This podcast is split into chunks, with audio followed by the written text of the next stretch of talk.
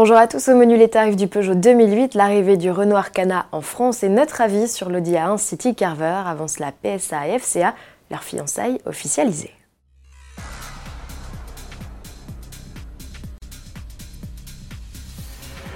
Le mariage n'est pas encore acté, il devrait se faire dans les prochaines semaines, mais les groupes PSA et Fiat Chrysler ont bien confirmé leur projet de fusion à 50-50 dans le but de donner naissance au quatrième constructeur automobile mondial.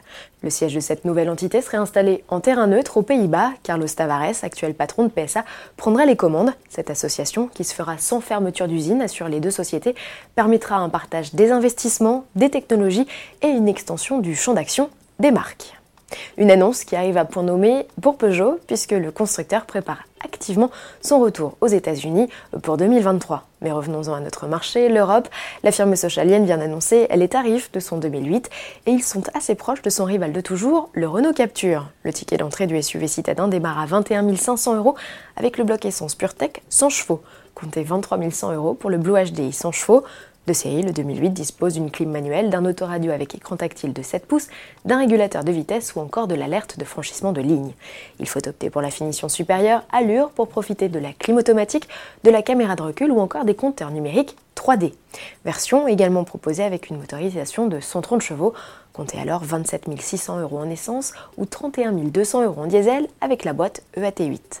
L'offre thermique est chapeautée d'un THP 155 en finition GT, au menu jante 18 pouces, accès et démarrage main libre, fonction de conduite semi-autonome, écran tactile de 10 pouces et sellerie Alcantara. Tarif 32 900 euros, première livraison prévue fin décembre.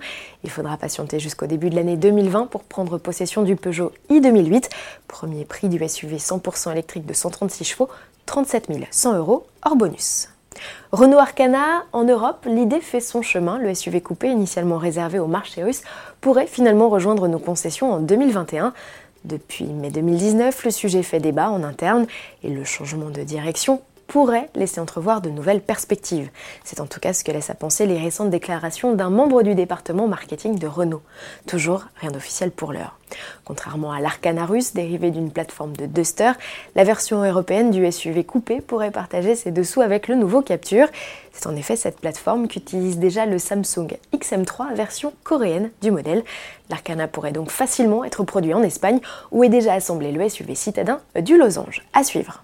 Pour finir, un essai, celui de l'A1 City Carver. Il s'agit de la déclinaison tout chemin de la citadine Audi, une baroudeuse dans le look surtout, puisqu'elle ne profite pas de 4 roues motrices. Sa garde au sol, elle, a été rehaussée de 4 cm. Est-ce que le confort en pâtit? Réponse avec Charles Touluc, essayeur à la rédaction d'Autoplus. Côté confort, malgré la, hauteur de caisse donc relevée, les grandes jantes de 18 pouces, la voiture euh, reste étonnamment euh, euh, souple, agréable, même sur, euh, sur mauvaise route, ça ne tape pas, c'est un bon compromis confort-efficacité. Retrouvez l'intégralité de cet essai sur autoplus.fr. L'Audi A1 City Carver fait payer cher son look. Comptez 25 760 euros pour la citadine en tenue des champs avec sous le capot un unique 3 cylindres de 116 chevaux avec boîte manuelle à 6 rapports.